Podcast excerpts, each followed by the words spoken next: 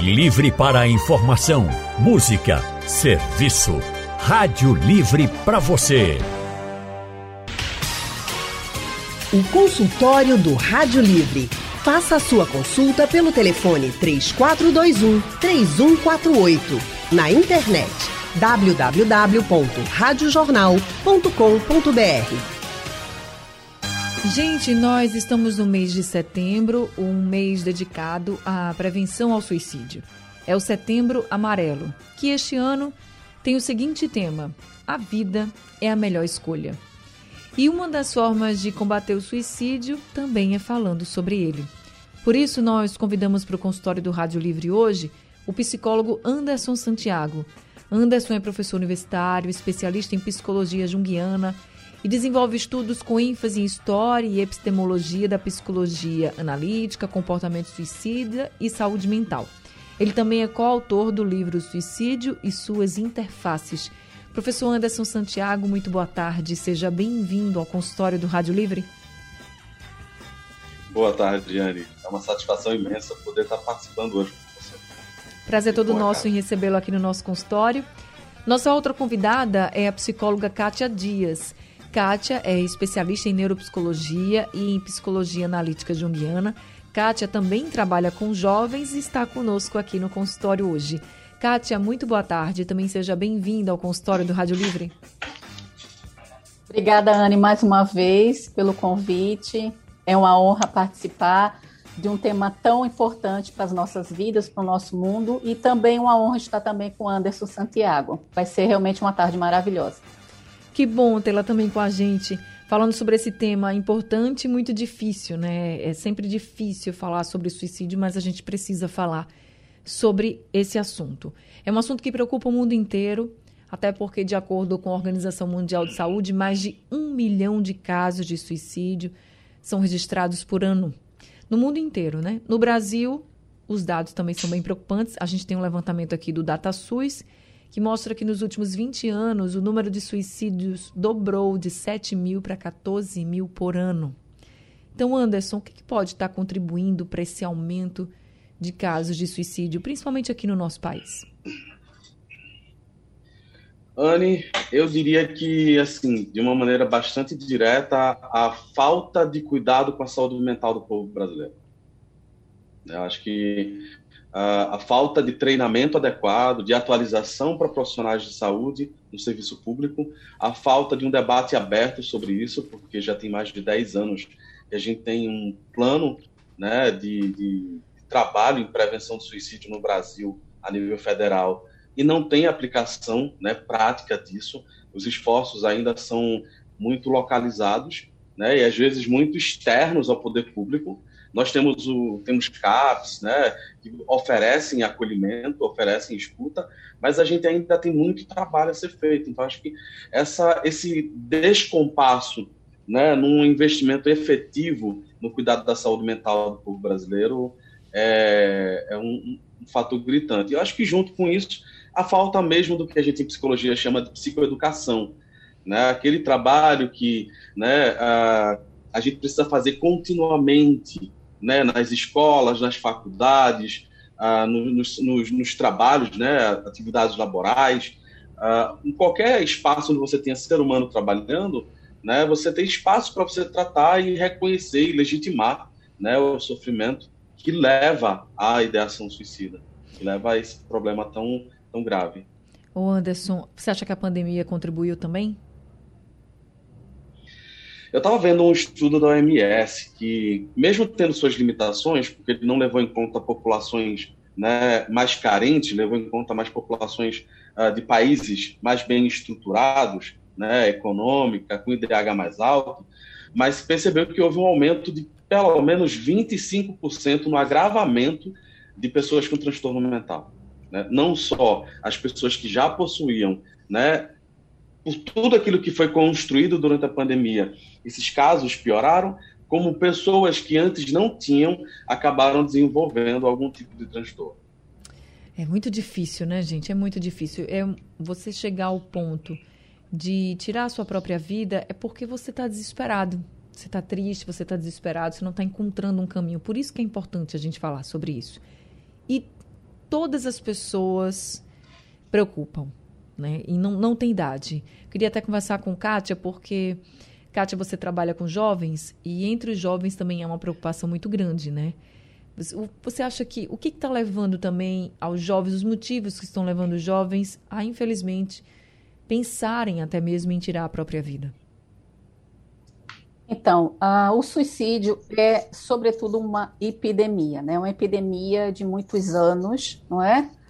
Que tem que ter realmente uma atenção emergencial. É um problema de saúde pública mundial, né? Bem, você bem colocou os dados aí, Anne, realmente retratados, esses que são diagnosticados, né? Que são relatados estatisticamente, um milhão no mundo, 14 mil pelo Ministério da Saúde, né, que traz esses dados aí para a gente, mas há os casos ainda não diagnosticados, né, que não existe estatística, mas que a gente sabe que existe. Esse grupo, né, de 15 a 29 anos, ou até antes, que a gente chama de jovens, nos jovens adultos, sim, tem uma prevalência muito preocupante, não é de agora. Você trouxe também a pandemia para complementar uhum. a fala de Anderson. Sim, a pandemia potencializou, não é um problema universal, né? Porque a gente está falando do mundo que já existia, né? De, no, na nossa vida. Então foi potencializado. Qual a principal ca causa dessa potencialização? O isolamento. A pandemia trouxe um, um isolamento. Agora o isolamento não é novo também os nossos jovens já estavam isolados. Eles foram, vamos dizer assim, foi fortalecido o isolamento. E nesse isolamento, o processo foi modulado de forma preocupante. As pessoas pararam de se comunicar, já não se comunicavam, pararam mais de se comunicar.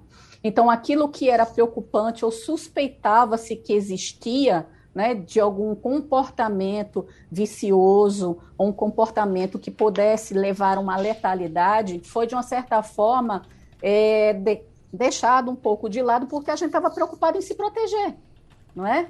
Mas esquecemos de olhar para aquilo que já existia e que foi potencializado. Então, Anne, é, é, é, esse grupo né, desses jovens, né, que, que é a sua pergunta, né, de 15 a 29 anos, tem essa prevalência pela causa da pandemia, pelo isolamento, mas é um, um, um, dado já existente de causa epidêmica no mundo todo.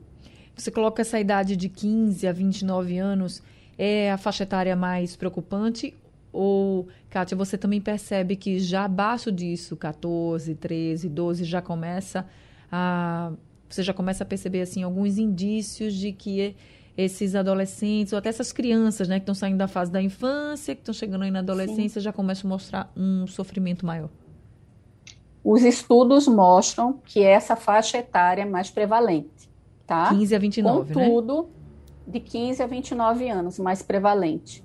Contudo, antes dessa faixa, existem sim casos de grande preocupação, não é?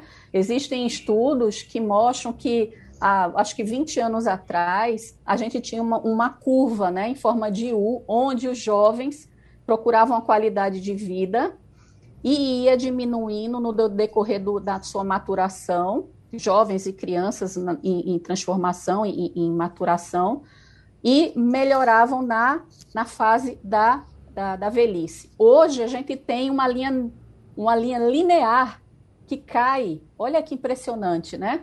a, a, o jovem começa naquela expectativa uh, da vida diferente, da vida uh, mudada, independente, mas ele começa a cair, fica prevalente até a fase uh, do envelhecimento. Antes dessa data, Anne, sim, a gente tem números realmente que não são citados, mas tem uma prevalência preocupante. É, eu escutei recentemente um relato de uma criança com 7 anos de idade. Você sabe o que é uma criança de 7 anos de idade? Cometer. Houve uma tentativa, graças a Deus não conseguiu. Ela enrolou um, um lençol, acho que Anderson deve ter alguns relatos também, no pescoço, e enrolou o lençol, lamentavelmente, num local, mas não deu certo, graças a Deus ele está contando a história. E a mãe foi saber disso agora, ele tem 15 anos de idade, né? E a mãe não sabia disso. Então, tem uma prevalência ocasionada por frustrações, por abandono, né? Por essa, essa falta do olhar. Como é que a minha criança está desenvolvendo? Que companhias ele está tendo? Como é que é a história dele na escola? Está recebendo o tal do bullying, né? Que é tão prevalente, lamentavelmente, porque você tem uma cor diferente, porque você tem uma religião diferente, porque o seu cabelo é diferente, então as crianças estão sofrendo bullying, e quando chegam em casa não tem esse suporte ou esse conhecimento é, que dê essa ajuda né, é, emocional, viu, Anne? Mas sim, é uma prevalência também antes dos 15 anos, mas os estudos apontam com mais evidência nessa faixa dos 15 a 29 anos. Bem, Kátia falou que a mãe dessa, desse, dessa criança, né, que ela citou agora, só veio descobrir o caso quando ele tinha 15 anos. E a gente vai precisar fazer uma pausa aqui no consultório, mas na volta eu já quero conversar sobre esses comportamentos. Por exemplo, gente, muitas vezes a gente escuta assim: aconteceu, mas eu nunca percebi nada de diferente no meu filho, no meu parente, no meu amigo. E como é que a gente pode perceber? Porque às vezes é muito sutil e a gente não está assim com um olhar tão atento. E eu não estou aqui culpando ninguém não, porque eu acho que às vezes a gente realmente não, não tem esse olhar, né? A gente é diferente de um especialista. Então, esse consultório também é para ajudar todo mundo a quando escutar o outro tentar identificar se aquilo que a pessoa está dizendo, seja uma criança, seja um jovem, um adulto ou um idoso, se aquilo que aquela pessoa está dizendo é algo que a gente deve, que deve ligar o nosso sinal de alerta e que a gente tem que já agir para ajudar. Acho que a gente precisa falar muito sobre isso, porque a gente pode ter alguém do nosso lado que está precisando dessa ajuda, que não tem coragem de dizer, e se a gente identificar, a gente pode fazer a diferença na vida dela, né? Já temos alguns ouvintes conosco. Andrade de Rio Doce é o primeiro que está ao telefone. Oi, Andrade, boa tarde para você, seja bem-vindo.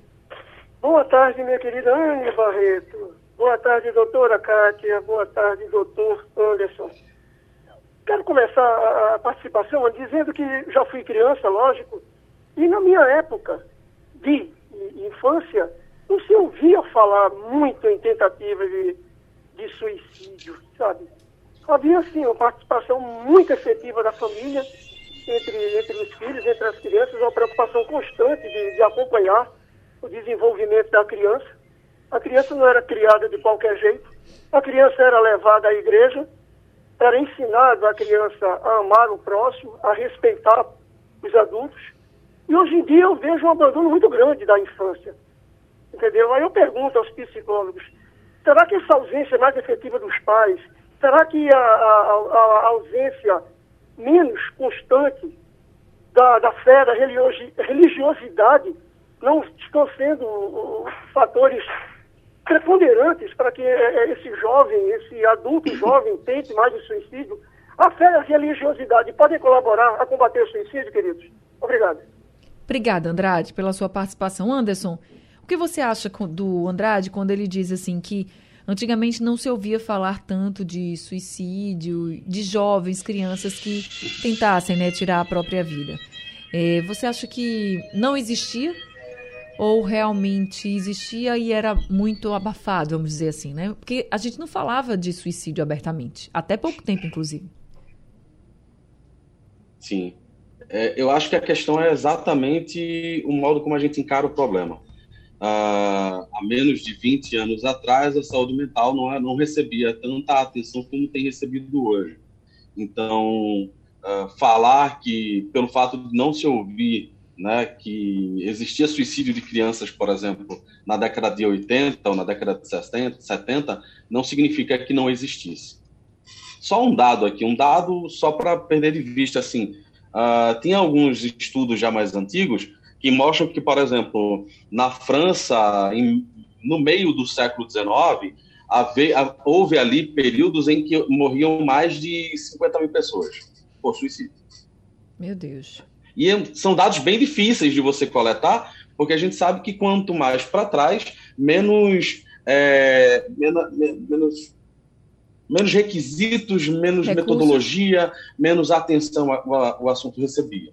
Então, acho que esse é um cuidado que a gente tem que tomar. Porque senão cai num falso, numa falsa sensação de que o passado era muito melhor do que hoje. E não era. E se a gente parar mesmo para avaliar, quantos colegas da gente, né, de fato, não podem ter morrido ao longo da nossa vida por suicídio a gente nunca imaginou. Quantos acidentes de carro não são suicídio? Quanta, quanto abuso de álcool não pode ser considerado suicídio? Quanto uso é, acidental por morte, uh, morte acidental por arma de fogo, né, não pode ser? Quantas mortes tidas como sem causa definida não podem ser suicídio?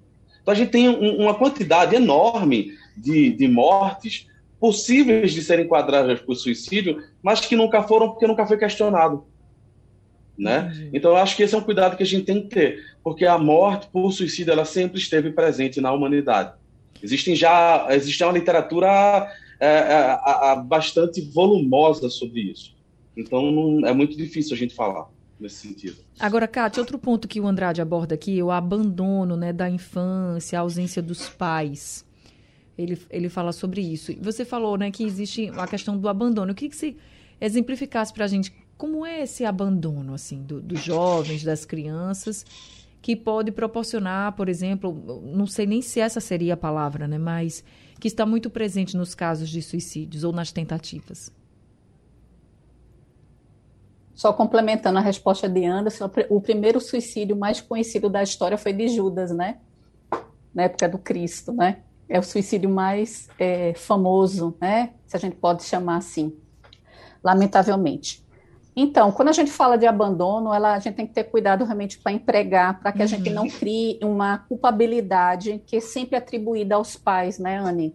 É porque os pais precisam trabalhar, precisam realmente sair de casa de 6 horas da manhã, chegar às 8 e não pega os meninos, porque é, essa educação, de uma certa forma, é terceirizada, porque essa corrida, essa dinâmica é, para a sobrevivência, de uma certa forma, retira essa companhia, né? Essa, essa, é, esse estar perto dos filhos. E os filhos, de uma certa forma, por essa, o que a gente chama, a psicologia moderna hoje fala da patologia das redes sociais, começa também a entrar, né? Nesse vazio, nesse espaço que não é direcionado intencionalmente pelos pais, mas acontece porque existe uma necessidade da ausência desses pais, não é isso? Essa patologia das redes sociais é, é o que a gente chama uh, daquelas notícias da obrigação de você ser feliz, da obrigação de você ser diferente. E essas notícias acabam tomando conta desses jovens que não têm aquela supervisão, né? É, é como é as, as, nossas leis no, do Brasil. A gente tem muita lei, mas não tem supervisão, não tem quem executa. Não, uhum. não, tem quem execute. As redes sociais não são ruins, haja visto o que a gente está fazendo aqui. A gente está acessando milhões de pessoas através da tecnologia. Não é a questão da tecnologia, e sim o uso, a supervisão. Então, acaba acontecendo esse abandono não intencional. Né? É uma presença que acaba acontecendo e os jovens, a criança e os jovens começam a buscar caminhos para ocuparem esses espaços, porque eles sentem falta, assim como os pais, os pais sentem faltas. Falta, né? A gente tem pais que é, chegam no consultório e é, é, dizem: Olha, Cátia, eu, infelizmente você disse que para a criança não dormir hum, com a gente no, no quarto, mas eu passo tanto, tantas horas longe deles que eu vou lá no quarto, pego eles e boto na cama, porque é a forma de eu sentir o cheiro deles, é a forma de eu estar perto deles, né? Então, eles sentem essa certa culpa, tentando de alguma forma preencher esse vazio que é ocasionado não intencional. Então, o abandono é nesse sentido. Ao abandono é, que tem uma intenção, tem também, né? que ocasiona realmente a fuga, a frustração, a falta de habilidade para lidar com problemas que podem ocasionar também o, o, o suicídio, não é? Uhum. É, nem toda ideação leva ao suicídio. O comportamento suicida é que leva realmente ao suicídio. E uma outra coisa, Anne, deixa eu só é, comentar também algo que o, o, ouvinte falou sobre a participação da religião, não é? Na vida do, do, do, ser humano como suporte. Hoje, a Organização Mundial de Saúde e vários profissionais de saúde Inclusive, a, Associa Associação de Psiquiatria Brasileira também considera isso, vários núcleos de estudo da espiritualidade consideram a importância da religião e da espiritualidade como um fator, um dos fatores que ajudam, realmente dão suporte, podem dar suporte para prevenir o comportamento suicida, porque o comportamento leva ao suicídio. A ideação, não, a ideação é um pensamento formado, que não necessariamente leva o comportamento. Então, nosso ouvinte realmente está certo em falar sobre o fator da religião como um dos, um dos pontos importantes para a sustentação emocional do ser humano. Tá certo. Deixa eu passar aqui para Nayara, ela é lá da Bahia e está com a gente ao telefone. Oi, Nayara, boa tarde, seja bem-vinda. Boa tarde. Eu queria tirar duas dúvidas com os psicólogos. Pode falar. Meu filho tem oito anos está sofrendo bullying na escola. Como é que eu deveria reagir? Ele está com o quê? Desculpa. Ele é, é filho único. E eu, assim, minha mãe cobra muito dele. Como é que eu devo proceder? Eu queria uma orientação de vocês. Peraí, é, Nayara, deixa eu ver se eu entendi. Seu filho tem oito anos, é filho único, e você disse que ele está sofrendo o que na escola? Bullying. Hoje mesmo ele chegou se queixando que os meninos chamaram ele de dente podre. Hum. Aí ele não quer ir mais pra escola. Certo. Minha mãe prende muito ele. Aí eu sinto, ele fica dizendo, ah, essa vida é muito chata, é ruim, eu não tenho amigos, eu não tenho irmão, ele se queixa muito. Uhum. Então. Aí eu queria saber uma orientação aí de vocês, como eu devo conduzir ele. Kátia, você pode ajudar? A Nayara? É bullying? Eu ouvi bullying? É isso? isso? A é... causa é o bullying? Bullying. Ela disse que o filho tem oito anos, é filho único, está sofrendo bullying. Hoje, por exemplo, disse que os meninos chamaram de dente podre. Não quer ir para a escola, diz que a avó, né, que é a mãe dela, prende muito o garoto e que ele chega a dizer assim, que a vida é muito chata, que ele não tem amigos, enfim. Então, ela quer saber como ela pode proceder. Olha, é tão, é tão infelizmente é tão comum é, é, essa causa, né? De, dessa desregulação emocional na criança, ou seja, o bullying na escola, que uma das orientações que eu vou te dar, minha querida, é convocar a escola de forma imediata para este processo, né? Tem um diretor, deve ter o diretor, obviamente, um psicopedagogo ou um psicólogo ou até mesmo professor, eu não sei exatamente como é a sua instituição, como é essa instituição, mas a escola precisa ser convocada para esse processo. Lembra que a gente falou da supervisão, uhum. do acompanhamento, precisa desse acompanhamento nesse ambiente escolar. Precisa realmente saber o que está acontecendo e proteger esta criança, conversar com essa criança e não só com ela, com esse ambiente sócio, né, emocional que está ao redor delas. Quem são essas pessoas, essas crianças? Como é, por que, que essas crianças estão relatando isso, né, de uma forma a prejudicá-la, a deixar chateada, não é? a questão do dente podre, né? O que está acontecendo, né? O que está acontecendo com isso? Por que, que eles chamam ele de dente podre? Né? A gente tem que saber em que circunstâncias isso também está acontecendo. Ele precisa ter um cuidado maior, precisa conversar com ele, ele tem medo de ir ao dentista. Tudo isso é multifatorial, entende, minha querida? Ou seja, existem vários fatores que você pode atuar para preservar essa criança. Um outro ponto, não menos importante, é identificar na família, nesse núcleo, seja o avó, o avô, o pai, um tio, alguém que esteja ligado a essa criança para dar um apoio emocional para ela lidar melhor com essa situação. Sabe por quê, Anne? A habilidade para lidar com problemas é uma das causas preponderantes realmente para o declínio né, uhum. das crianças, não saber lidar com problemas. Então, a gente não pode super proteger a criança, a criança precisa se preparar para lidar com tudo isso. Anderson, é, a Nayara falou assim que o filho dela fala, ah, vida chata essa, eu não tenho amigos. Eu queria que você falasse um pouco assim desses sinais. É, ele já falou aqui, vida chata, né? Isso pode ser um sinal de uma pessoa que está sofrendo muito e já deixa a mãe preocupada. E que outros. E, e, que sinais a gente pode. Eu até terminei né, outro bloco falando isso, assim. Quais são os sinais que a gente tem que observar de uma pessoa, seja ela muito jovem, uma criança, um adolescente, um adulto, um idoso, de que essa pessoa está sofrendo muito e que essa pessoa pode tomar uma, é, ter uma, uma atitude assim muito é, que chegue, por exemplo, no suicídio. Então, eu queria que você falasse um pouco sobre esses sinais que a gente identifica. Tá. É, à medida que a gente foi falando, é, algumas coisas passavam na minha cabeça que eu acho que vou tentar sintetizar aqui também. Uh, acho que de início para essa mãe, eu acho que é importante falar assim: o que a gente for falar aqui, é, cuidado para você não exagerar também. Há uma certa, uma certa preocupação de nós, profissionais de saúde mental, com a maneira como essas pessoas estão absorvendo essas informações. E a pandemia aumentou, amplificou muito isso. Né? Um exagero de preocupação, e às vezes é algo muito tranquilo de você resolver, como, por exemplo, esse caso desse, dessa criança, de você conseguir né, falar com a escola, conversar com a criança, sentar e conversar com a avó, e depois levar essas, essas três pessoas, né, quem percebeu, a avó e a criança, para um, um bate-papo com um profissional de saúde mental, né, um psicólogo, e aí o psicólogo, psicólogo, para conversar, explicar como funciona, explicar como ajuda.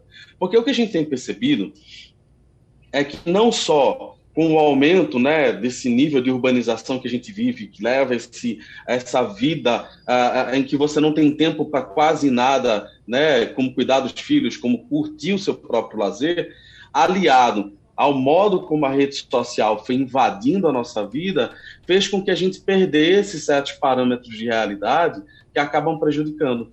E a criança, principalmente os jovens de 2000, do ano 2000 para cá, elas têm tido muito prejuízo por isso, por quê? Porque a gente ainda não tem estudos de longo prazo suficientes, né, tão pujantes para poder evidenciar um prejuízo cognitivo, mas a gente já percebe muito. Um dos que a gente mais percebe na clínica é a dificuldade que o jovem tem, primeiro, de construir redes sociais, que é onde ele aprende esse manejo das emoções, uhum.